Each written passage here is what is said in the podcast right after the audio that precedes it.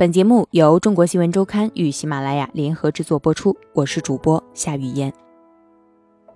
中国文学史，钱穆先生的情怀与辩论，在这样困难、偏僻、边缘的处境，他还在以一人之力苦苦支撑着其文化理念与价值，越可见钱穆在传承中国文化上面的坚持。所以，这是一本有情怀的辩论之书。本刊记者巩龙飞。二零一六年五月六日，太湖之滨，一辆车穿过长桥，前往湖畔的余家渡村，那里安放着钱穆的骨灰。八十九岁的叶龙，钱穆当年的学生，一路询问村民，竟无一人知晓钱穆是何人。有村民想起偶尔来此拜访者，指向临湖的石皮山：“你说的是那个台湾人的墓吧？在那里，数百米之外。”钱穆墓地安放在山之高处。叶龙颤颤巍巍地走了半个小时，绕墓三匝后，在墓前，叶龙速速写下一封短信。虽年事已高，但他写字仍然快而清晰。信里，叶龙告诉钱穆，他的书又要出版的情况。写毕，他毕恭毕敬地诵读一遍，然后将信夹在新书里。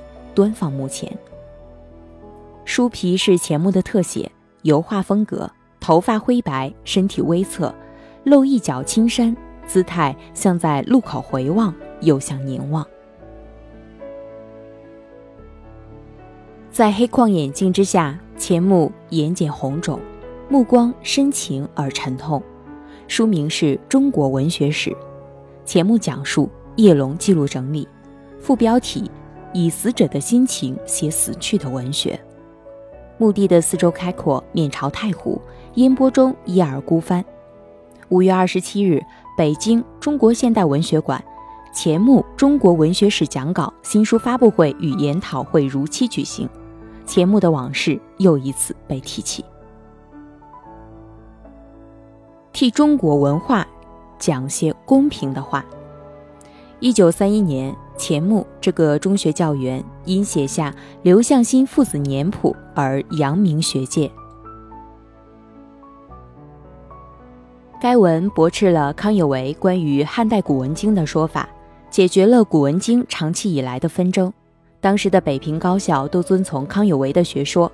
此文刊出，各高校的经学课为之停开。钱穆被顾颉刚邀请至燕京大学做教授。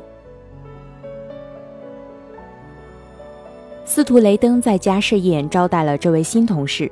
司徒雷登问钱穆到校的第一印象，钱穆直言：燕大在教会大学中以最中国化而闻名，但一进入校门就看见 M 楼、S 楼，这哪有中国化？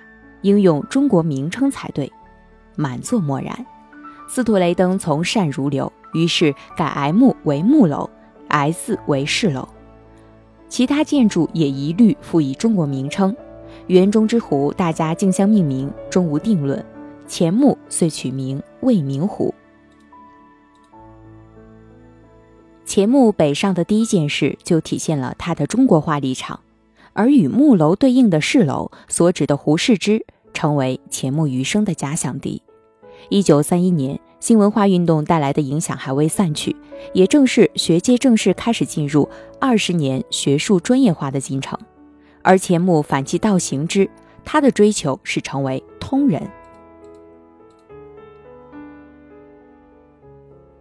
抗战之前，钱穆还能与主流学派保持和而不同的状态。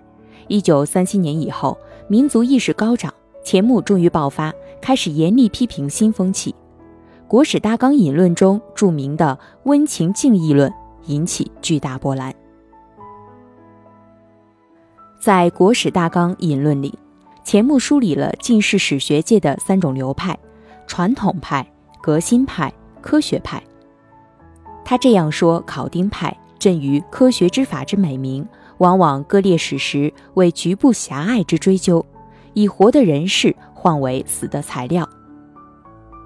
文中虽未点名，然而读者一眼就能看出，说的是胡适、傅斯年等新文化运动领袖主导的新考据派。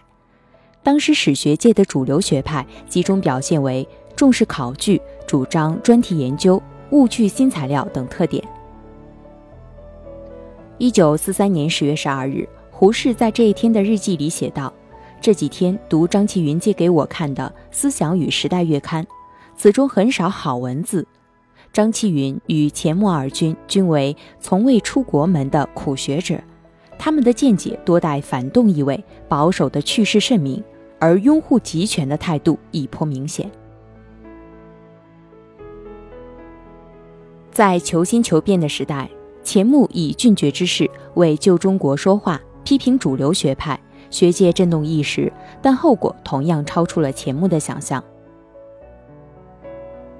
一九四六年，西南联大完成使命，驻校复学，傅斯年代理北大校长重启教授聘书，钱穆未在其列，这成为他淡出主流学界的标志。一九四八年。胡适傅斯年主持评选中央研究院首届院士，在八十一位院士名单，钱穆再次落选。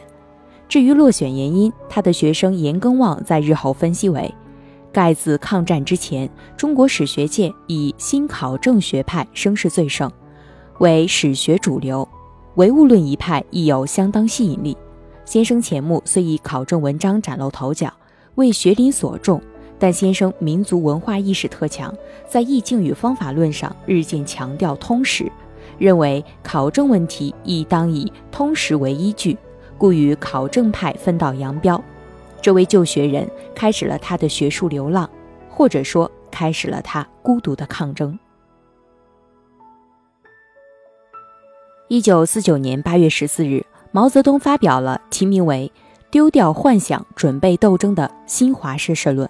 其中写道：“对于这些新式的大小知识分子，帝国主义及其走狗中国的反动政府，只能控制其中的一部分人，到了最后，只能控制其中的极少数人，例如胡适、傅斯年、钱穆之类，其他都不能控制了。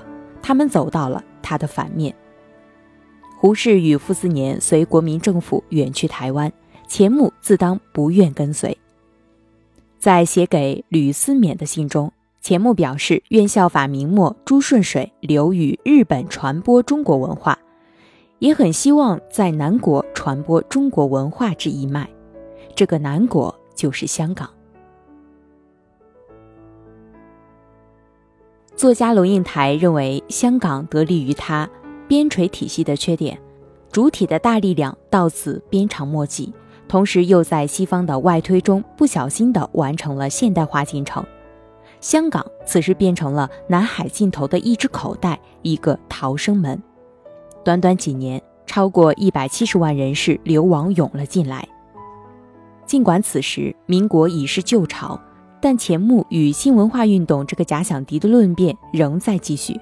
在香港，看着满街流离失所的青年无书可读，就在手空空无一物的条件下，钱穆与唐君毅。张丕介等人创办了新亚书院，目的是要替中国文化讲些公平的话。随后，钱穆在新亚书院概况序言中称，新亚书院是一所在特殊的时代、特殊的环境下，富有特殊的意义与使命而创设的学校。